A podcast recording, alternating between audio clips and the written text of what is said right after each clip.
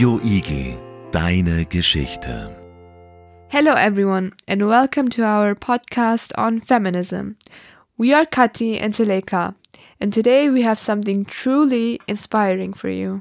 We reached out to four incredible women to explore the meaning of feminism in their lives and why they think women get paid less than men.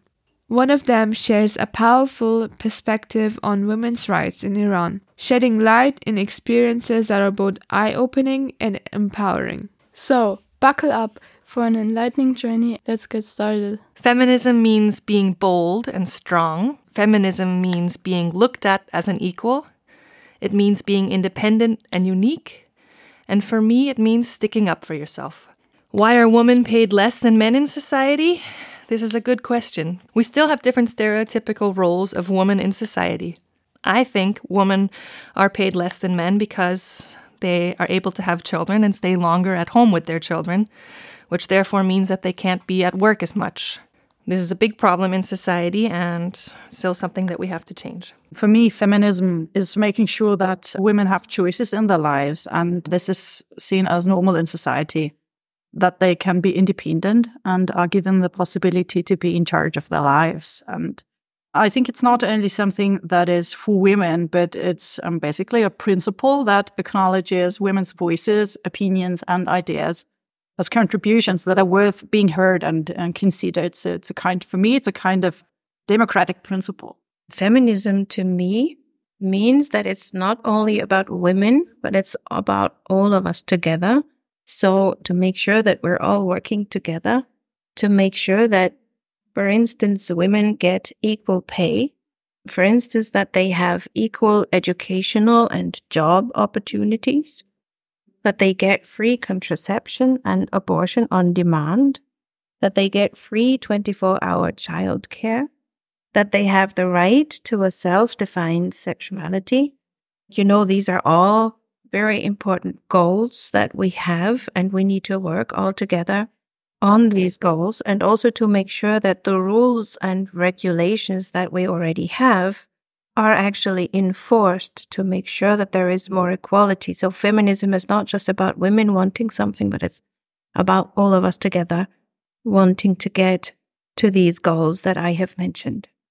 From my point of view, I think it's a historical development and whose interest only men were in the workforce because of their physical constitution and most of the work that was done required physical strength. So, uh, in addition, because of their physical strength, it was mostly men who, in many cultures around the world, went to war, were able to secure powerful positions. I think this shaped the systems of government in which uh, only men had positions. So for a long time, women did not have access. They were not allowed access to, to education, politics, or any form of power. And I think this still shows in the language we use today, like it's history. It's not her story in English. Or it is, for example, Herrschaftssystem in German.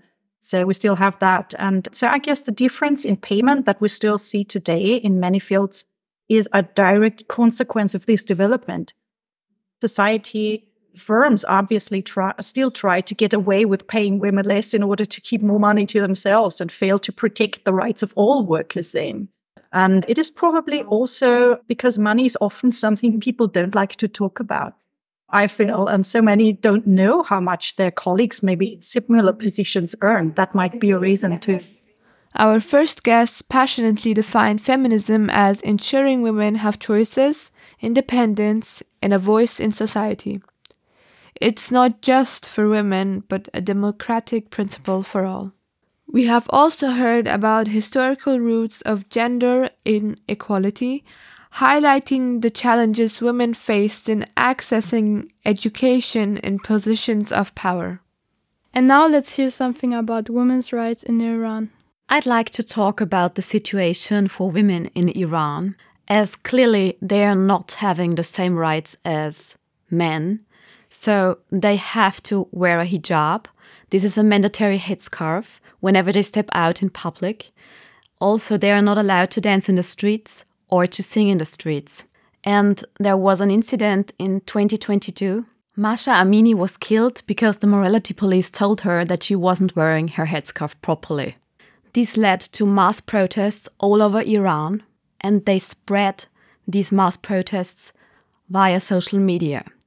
So there is a strong women's movement now, and it's called Woman Life Freedom. You can see it everywhere. If you use streaming websites, it's all over the internet. Also, Narges Mohammadi, she won the Nobel Peace Prize for her fight against the oppression in Iran. She is currently in prison because she spoke out in public about the situation for women in Iran, because clearly they are not treated equally. My hopes for Iran's future lie with women, first and foremost. So, Iran's feminist movement is very strong, so show some support and talk about it. We hope you enjoyed hearing different perspectives on what feminism means to these amazing women. Remember, everyone's voice matters. Let's work towards a more equal future, bridging the past and present for a better tomorrow. Radio Igel, deine Geschichte.